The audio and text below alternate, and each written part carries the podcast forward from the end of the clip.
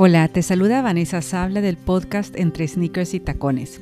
Para este vigésimo segundo episodio voy a dejar por acá la ponencia con la que Nicole Lilligren participó en el Congreso Educar con Mirada Positiva.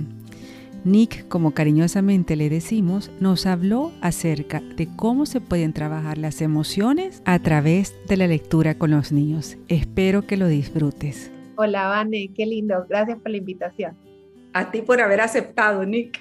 A ver, le voy, se la voy a presentar brevemente.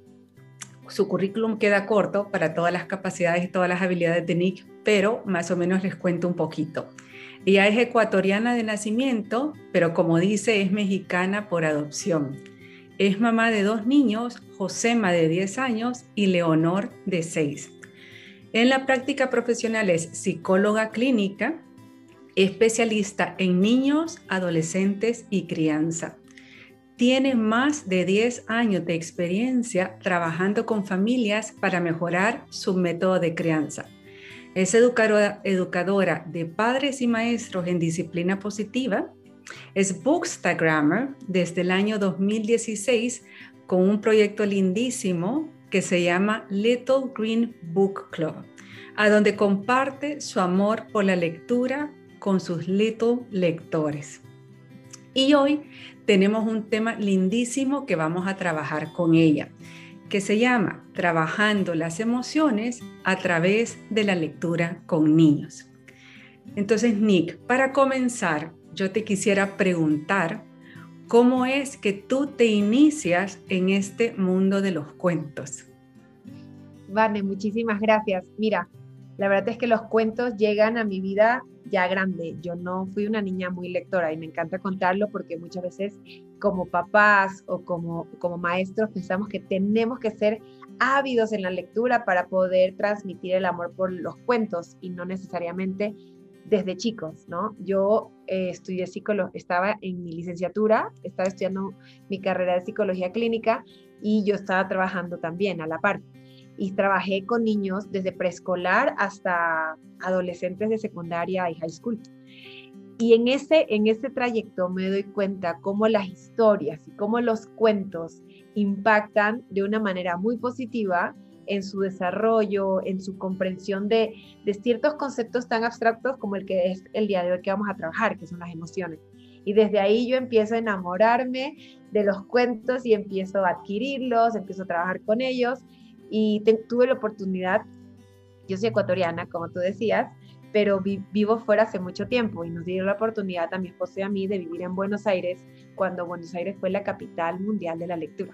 Entonces fue así como, o sea, creo que fue, ha sido de las cosas más lindas que nos ha, ha podido pasar porque compré más libros y seguí trabajando y justo en Buenos Aires hice un diplomado de creación de cuentos terapéuticos y ahí como que ya bueno, ya como que se vuelve muchísimo más consciente este impacto de la historia y de los cuentos en el desarrollo de nuestros niños y adolescentes.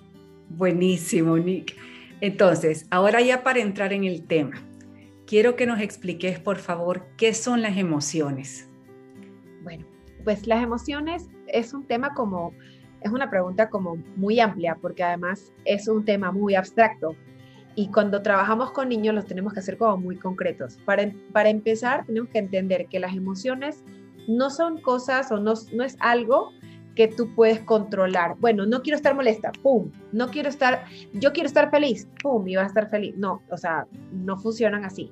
Son, son automáticas, son como un poco en modo avión, como decimos vulgarmente. Eh, son son reacciones ante algún estímulo que estás viviendo, que estás experimentando en tu ambiente, ¿ok?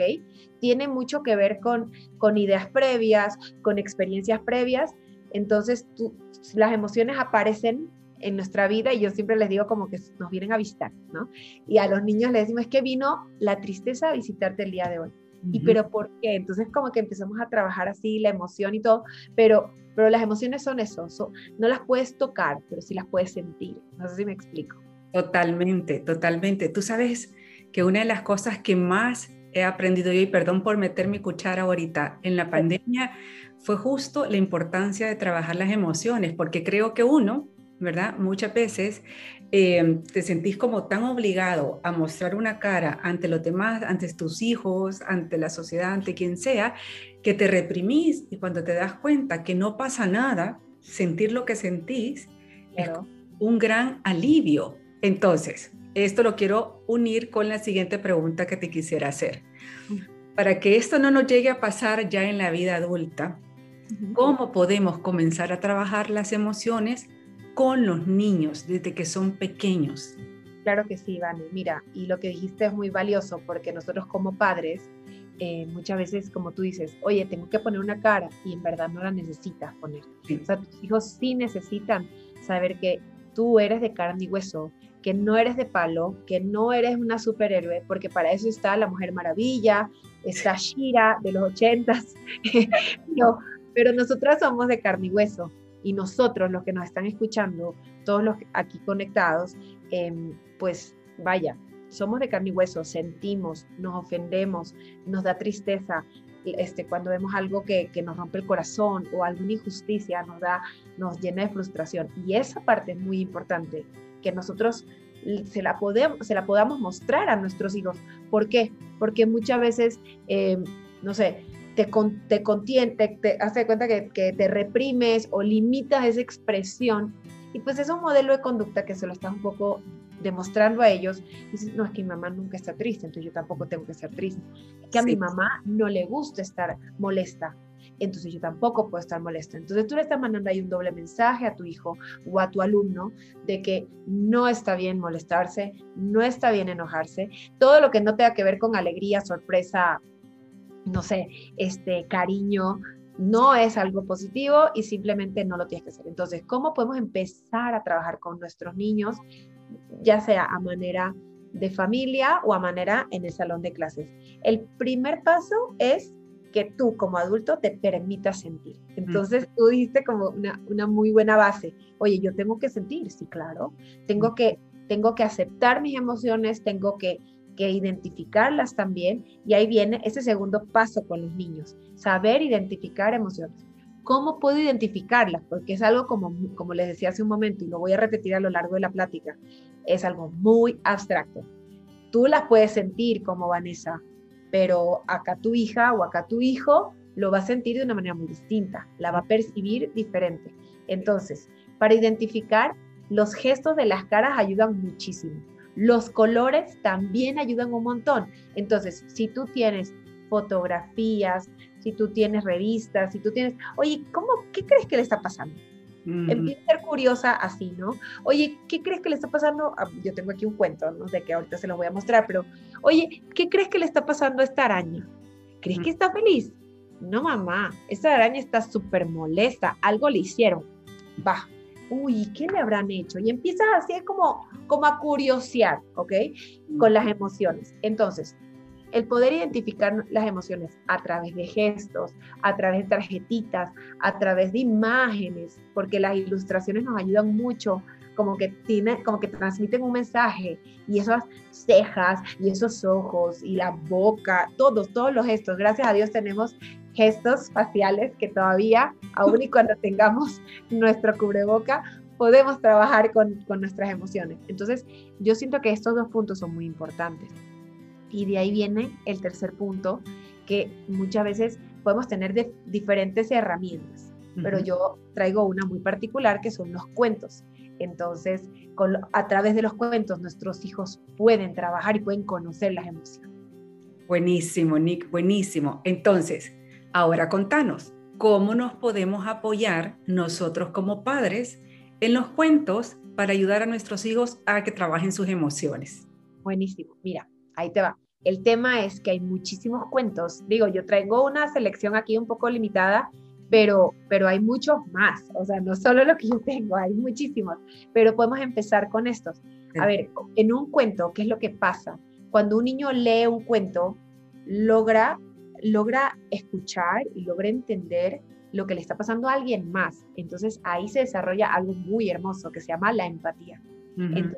a través de la empatía, ese niño o esa niña, o quizás hasta ese adolescente, puede empezar a ver que, oye, yo no soy la única que me enojo, yo no soy la única que, que de repente me frustro o, o de repente me asusto cuando hay algo que no conozco o hay algo como esto, esto desconocido a mí me da un poco de ansiedad. Entonces, todo eso lo podemos trabajar a través de los libros porque los libros nos traen historias y esos personajes se vuelven como los amigos de nuestros niños. Entonces, oye, pero ¿viste lo que le pasó a Petra? Vuelvo con Petra. ¿Viste lo que le pasó a Petra? Estaba y se lo voy a acercar para que la vean. Vean la cara de Petra. No está contenta, está, está furiosa. Y así con esta portada puede empezar a trabajar el enojo y la furia. Oye, y la ira también le puede decir. Entonces, oye, ¿qué crees que le está pasando a Petra? Está muy enojada. ¿Y qué crees tú que le hicieron? Ay, seguro la molestaron. A ver, vamos a leer el cuento para ver qué es lo que le pasó. Entonces, como un poco esa retroalimenta, esa, esa como ese, ese feedback de que el niño te diga a ti, de que te conteste esas preguntas de curiosidad, es una súper herramienta para trabajar con libros. Y ahí va algo muy importante. Hay libros para trabajar con niños de cero a dos años las emociones, de tres a cuatro años y así sucesivamente. Entonces, pero ahorita les cuento más. tú, cuéntame, tú dime qué más, por dónde vamos, qué más cuento. Mira, me imagino que nos lo vas a decir más adelante, pero hay listas a donde uno puede recurrir como papás que nos recomienden cuentos por edades. Así es. Y a través, y el Little Green Book Club, que nos pueden, me pueden encontrar en Instagram, me pueden decir, oye Nick, mi hijo tiene tres años, ¿qué cuento me recomiendas? Oye, Nick, mi hija tiene cinco o mi hija tiene dos años, pero quiero hablar de emociones con ella. ¿Qué cuento me recomiendas? Y con muchísimo gusto y todo el cariño del mundo, yo les puedo recomendar los cuentos. Ahorita igual al final yo les voy a decir algunos, pero si les queda duda, me pueden contactar ahí en Little Green Book Club en Instagram. Perfecto, perfecto. Tu dirección la pueden ver quienes nos están viendo ahorita allí abajo de la pantalla para que contacten a Nick después. Claro. A ver, eh, entonces, te escucho y me da la impresión que los cuentos tienen algunas herramientas que otros métodos educativos no tienen. ¿Es así o es mi percepción? Es tal cual como lo estás diciendo. Los cuentos nos ayudan a poder poner sobre la mesa de nuestros niños estos conceptos o estas ideas tan abstractas en concretas. Nos dan colores a nuestras emociones, nos dan caras y nos dan nombres a estas emociones. Digo, ahorita estamos trabajando emociones, podemos hablar de cualquier tema, pero logran a través de las ilustraciones y a través de ese desarrollo de empatía, porque cuando un niño lee un cuento o cuando un niño escucha una historia, dice, oye, a mí también me pasó. Pobre, pobre Petra, porque sabes una cosa, a mí también me rompieron un juguete y no me gustó.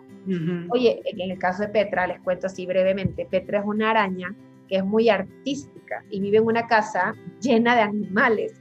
Entonces, rápidamente se los voy a mostrar, nada más como para que tengan una idea de todos los animales que viven en la casa con Petra. Y hay un pez, hay un perro, hay un gato, hay un erizo, hay de todo, hay, hay pájaros. Todos, cada quien llegaron por su cuenta, no los adquirió la dueña de casa, ¿no? Pero en el caso de Petra, les cuento así como para que, para que, para darles un ejemplo de, de una historia que, con la que podemos trabajar las emociones con nuestros niños. Petra hace sus telarañas hermosas, así de obras de arte, y viene el gato, el perro, y vienen y las rompen y Petra se enoja mucho y vuelve a empezar. Dije, ay, otra vez me la rompieron y vuelve a empezar como dos o tres veces hasta que ya en la última se enoja mucho, mucho, mucho y dice, ya estoy harta y saca unos colmillos y dice, como quisiera tener veneno para vengarme todos ellos. Y después rápidamente es como muy aterrizado desde lo cognitivo conductual, de qué estoy sintiendo, qué estoy pensando y qué decido. Se da cuenta y dice, oye, al final del día, ellos rompen mis telarañas pero no por malos, sino porque están transparentes, están blanquitas, no se ven.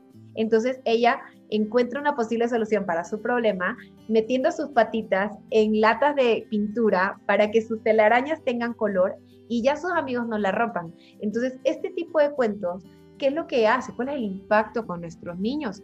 Es muy sencillo. Al escuchar la historia, el niño o la niña genera esta empatía, se da cuenta que no hay necesidad de pelearse, ni de ir salpicando enojo ni ira con el mundo entero, sino que mucho más saludable y mucho más, mucho más efectivo o asertivo es, buscar una posible solución.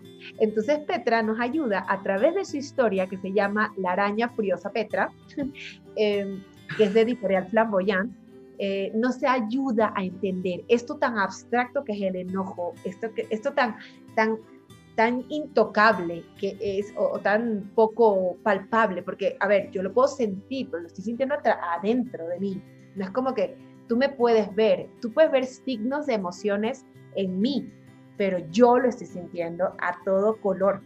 Entonces, como cuando vemos esta historia, sentimos esa conexión muy especial, esa empatía se desarrolla y el niño, ya entendí, hace como un clic acá adentro, pero es como muy natural, tú no le tienes que decir nada. Esa es la herramienta más chévere de los cuentos, que tú lo cuentas, pero tú estás leyendo la historia. Claro. Y que el libro y el niño hagan su magia, que ellos solitos vayan tac, tac, tac, tac, tac, asimilando el conocimiento. Mira, tengo una duda con respecto a esto que acabas de decir, porque decís que ya nosotros pasamos como a un segundo plano, ¿verdad? Que el mismo niño va haciendo el mismo proceso solamente con escuchar el cuento, pero te quiero preguntar, si uno como papá quisiera, se pudiera como indagar un poquito más, hacer algunas preguntas de curiosidad como para acompañar. Sí, yo, a mí, a mí me encanta decir a los papás que lo que menos intervengan, mejor. Porque, pero sí como que haciendo preguntas abiertas, como por ejemplo, ¿qué te pareció el cuento? Cuando dices ¿qué te pareció el cuento? No, es una pregunta abierta. Pero si yo le digo, oye, ¿te gustó? Sí. Y bye, se fue. ¿Ok? Súper importante que tus preguntas sean abiertas. Oye, ¿qué te parece si me haces un dibujo de lo que más te gustó? ¿O qué te parece si hacemos un dibujo de lo que aprendimos en esta historia? O sea, como que lo puedes conectar con una actividad adicional o con preguntas adicionales y te va, algo súper importante, es probable que tu hijo, tu hija o tus alumnos en ese instante mero, mero, no te digan, oye, es que yo vi esto, es que yo vi esto, sino en algún momento más adelante, cuando ocurra algo que tenga que ver con el enojo, que tenga que ver con, con, con la furia o con la ira, pues, oye, se está portando como Petra, ¿verdad? ¿No? O sea, como que hace su clic, hace como que la experiencia actual con la experiencia previa y conectan. Y esa es parte de este, este aprendizaje diario, pero además esta manera de cómo ellos arman su conocimiento, que es tan lindo. Buenísimo. Mira, hay, un, hay otra duda que también me ha quedado y es, tú dijiste, le podemos poner colores a las emociones. Explícanos, por favor, un poquito más acerca de esto. Perfecto. Aquí tengo un cuento que se llama El monstruo de colores de Ana Llenas. Y Ana Llenas es una autora de cuentos infantiles española, maravillosa, mamá de dos también, pero es muy chévere porque además como ella con su creatividad pudo aterrizar las emociones y, con, y cada emoción tiene un color. Entonces, cada emoción haz de cuenta, la ira, el enojo es de color rojo. Oye, eh, la calma es de color verde. La alegría es de color amarillo. Pero además, ¿cómo lo va ilustrando ahí? Entonces, por eso te digo que con los colores, por ejemplo, mira cómo trabaja ella el miedo. Sí, negro. Negro. Negro porque me hace sentir chiquitito, porque me hace sentir que, que me paralizo, que no puedo avanzar. Y entonces, como que todas esas expresiones y esos colores lo podemos trabajar con nuestros niños. Oye, ¿tiene que ser a fuerza el color rojo para la ira? No. Tu hijo puede agarrar el color que considere. Esa parte me gusta porque Ana Llenas nos da una opción, pero no es la única. Entonces, que nosotros les permitamos a nuestros hijos a través del arte, a través de los colores, porque además el mundo está lleno de colores. Claro. puedes encontrar tantos elementos afuera con color rojo. Igual y para tu hijo el color rojo es alegría, es, es una emoción así como que muy vibrante. Oye, y quizás, no sé, el, el, el enojo lo quiere pintar de color naranja, porque podemos pasar de la alegría al enojo en un, en un santiamén, ya sabes, como muy rápido. Entonces, em, a través de los colores, a través de materiales didácticos con colores, podemos, podemos ir identificando las emociones con quiénes, con los más pequeñitos. Oye, con los más grandes también. Con los más pequeñitos, ¿sabes por qué, Vane? Porque no siempre tienen el, el tema del lenguaje oral desarrollado. Entonces tú puedes desarrollar un lenguaje no verbal de señas y con estos elementos de color. Entonces, por ejemplo, no sé, digamos que tienes que la alegría es, la alegría es un patito, ¿va? Cuando tú te sientas alegre, tienes que decir, mm, oye, me siento súper pato, súper pato, sí, me siento muy pato porque me está, no sabes cómo me, me dio alegría ver ese arco iris allá afuera, ¿ok?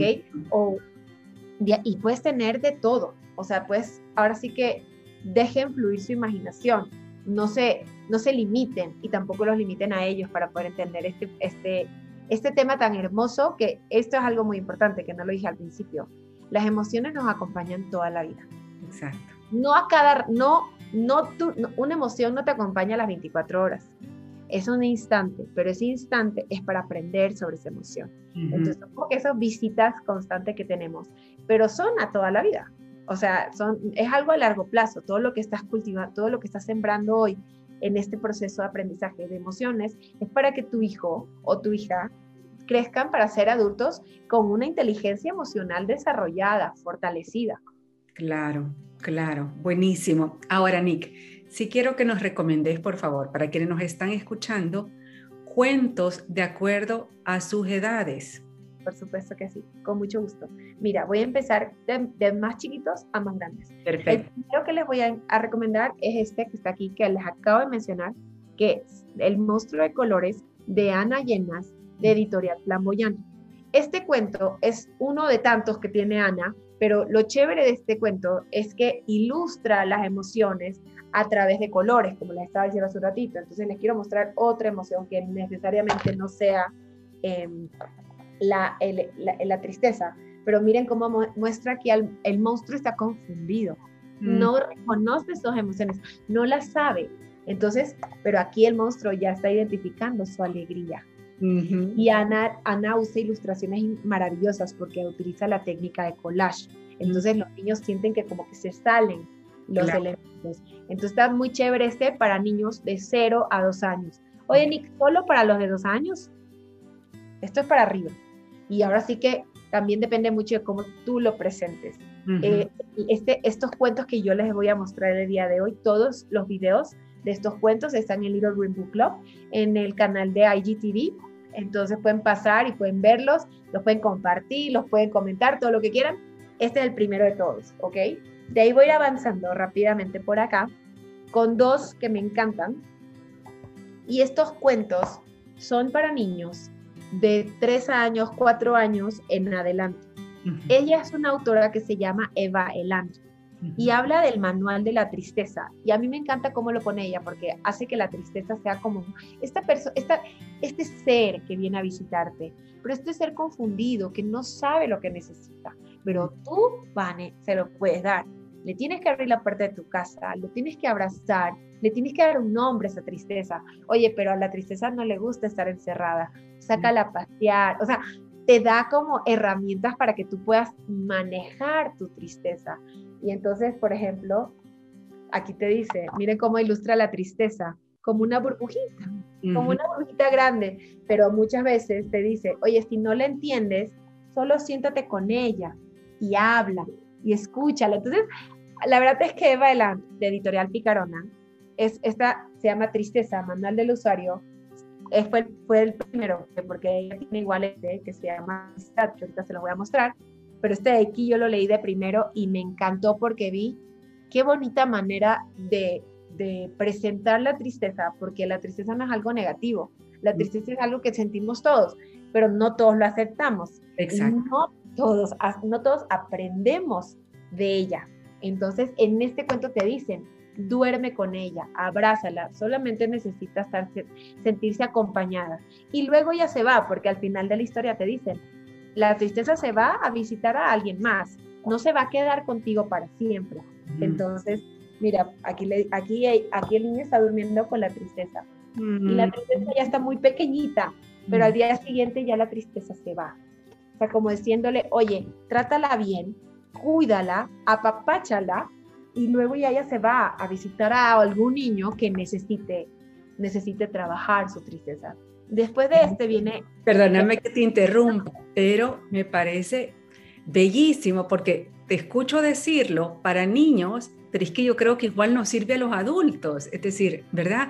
Abrazar la tristeza, convivir con ella, porque justo muchas veces no queremos sentirnos tristes, huimos, huimos de la tristeza, sea como sea, y por eso a veces quizás uno toma malas decisiones, pero esto que acabas de decirme es que me parece tan valioso hasta para nosotros los adultos también. Y regreso a uno de los comentarios que tú hiciste al principio, ¿no? Que primero somos nosotros, mamá, papá, quienes tenemos que trabajar nuestras emociones para ayudarles a nuestros hijos. Y es así de importante, ¿no? Y de clave. Totalmente, totalmente. Y te voy a decir algo, a mí me encantan los cuentos infantiles porque además a nosotros como adultos nos dejan un mensaje un poco más profundo, un poco más así como ad hoc a lo que necesitas, ¿no? Entonces, desde siempre los cuentos, bueno, en la, o sea, no, si, si, empezamos a hablar de la historia de, de los cuentos, muchos años atrás tenían doble sentido, tenían un doble significado. Para los niños era como una moraleja, como una, ya sabes, como, como una enseñanza, y para los adultos era como un entretenimiento. Pero yo siempre siento que los cuentos infantiles para los adultos nos dejan como una, una lección que no te la dicen allá afuera y que la ponen tan bonito y que dices, oye, o sea, ¿cómo no lo había visto? El tema de la tristeza, nadie quiere sentirse triste. Y ahí te va. Está esta película que se llama Inside Out, que es intensamente. Yo recuerdo clarito cómo yo me sentí cuando la vi porque además mi marido dice, esa película la hicieron, o sea, como dedicada a ti, para que tú puedas eh, compartir con todo el mundo cómo funciona la salud mental y todo el tema de las emociones. Le digo, no puedo con la tristeza, la siento tan, ay, no puedo, o sea, como que no puedo, pero, en verdad, es, le digo Eduardo, para mí la alegría es todo, ya sabes, pero, pero la tristeza nos deja una enseñanza muy linda, sí. muy linda. Entonces, sí es muy importante que entendamos que la tristeza nos hace parar. O sea, lo que, lo que viene a hacer la tristeza es decirte, a ver, para, vale. Sí. Necesitamos que te des cuenta de lo que estás viviendo, lo que está sucediendo alrededor tuyo. No vayas a, todo, a toda máquina. Espera, para, para, para un rato. Y a nadie le gusta parar. A nadie. A nadie le gusta. O sea, como que es muy raro que tú le digas, o sea, que, que encuentres gente que diga, sí, yo sí quiero parar, reflexionar, no, es que yo tengo que terminar, yo tengo que, yo tengo que avanzar, yo tengo que, tengo una lista de pendientes, entonces esa parte de la tristeza de repente como que nos choca, pero la tristeza es muy necesaria y muy importante. Exacto, exacto. Y hay que darle tiempo, ¿no? Por eso la importancia también de vivir el duelo, por ejemplo, ¿no? Total. Y el duelo es otro elemento muy lindo para trabajarlo a través de los cuentos también, porque como tú, como bien sabemos, el cada quien vive el duelo desde, desde su forma de ser, desde su forma de sentir. Pero los niños, muchas veces nosotros como padres decimos, oye, pero, pero no está llorando porque falleció su abuelo, o no está llorando porque ya no está, o sea, como que de repente nosotros decimos, parece como que no le importara, pero sí le importa, en su manera, y hay que respetar. Pero bueno, ese es otro, ese es otro Otro tema. otra plática. Oiga, avanzo con este, que es una joya, porque a los niños muchas veces nosotros como padres, sin querer queriendo, como decía el chavo del 8, este, le decimos que van a estar felices cuando se coman el pastel, van a mm. estar felices cuando les den sus regalos, van a estar felices cuando reciban. Y la verdad es que la felicidad no es cuando recibes, sino cuando das. Entonces, este cuento está increíble, que también de la, de la misma autora, Eva Elam, de Editorial Picarona. También lo pueden encontrar en Little Green Book Club, el video, para como que eh, sepan de qué se trata el cuento, más, o sea, que lo puedan ver todo y si lo quieren comprar también, porque la verdad es que los cuentos necesitan ser comprados para que sean los tesoros de sus hijos. Claro. Es, es una joya porque te dice Eva Elan, oye, oye, oye, oye, no quieras atrapar la felicidad, no puedes estar feliz las 24 horas del día, y súper importante, no te olvides que la felicidad empieza dentro de ti. Cuando dijo eso, yo me quedé así de que, wow, o sea, los niños les urge escuchar eso, porque piensan que solo cuando llegue Santa o cuando les den los huevos de Pascua, ahorita que acaba de pasar este, el, el domingo de Pascua, cuando les compren un chocolate, no, la felicidad la tienes dentro de ti y no te la da un juguete. Un juguete te puede divertir, pero no te da la felicidad. Y esa parte es muy importante, pero igual ilustra la felicidad de una manera así como tan bonita y dice que hay que buscarla, que la felicidad se tiene que buscar y tú cuando la encuentres la tienes que escuchar, tienes que saber por dónde va la felicidad y cuando la, cuando la encuentres, porque ahí está la felicidad como escurriéndose, ya sabes, como un poco escabulléndose por ahí. No, esta, este, estos dos cuentos son una maravilla. Así De esa manera es como Eva Elan nos cuenta un poco sobre las emociones. Y me voy a ir con niños un cachito más grandes. Vamos avanzando con niños quizás de 5, de 6. Estos cuentos que ya, ya mencioné pueden ser para niños más grandes. No porque les diga de 0 a 2 significa que no los pueden trabajar con niños de 6. Sí lo pueden trabajar, nada más es la forma de que ustedes se los cuenten. O sea, como que háganlo interesante, háganlo de, oye, involúcrenlos, involúcrenlos, el monstruo de colores. Oye, y este color rojo que dice ira, que dice enojo, ¿cuándo tú te sentiste así? porque ya te pueden devolver información, que esa parte es súper linda. Entonces llegamos con Petra, que fue la que les estaba contando hace un ratito, que también es de Editorial Flamboyant y es como de una colección de Leila Lafontaine. Y ella es la dueña de todos los animales. Es una señora que vive en su casa, es increíble. Entonces, pero este cuento también tiene, es como una pequeña colección, porque también está, hablan de la timidez, hablan de los testarudos, entonces está muy chévere estos cuentos, este cuento acá lo podemos trabajar con niños de 5 años para arriba, ¿ok? ¿Podemos trabajar con niños más chicos? Sí, dependiendo un poco de la madurez emocional del niño, porque hay niños que están como mucho, un poquito más maduros, ¿ok? Pero este sí me gusta como, como de 5, 4 y medio, 5 para arriba.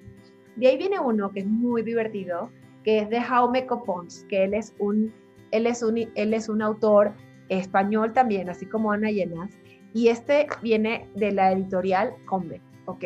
Y es todo lo que sé del miedo. Y tampoco nos gusta hablar del miedo, pero aparte el niño está temblando, no sé si logran verlo. De, ¿Sí?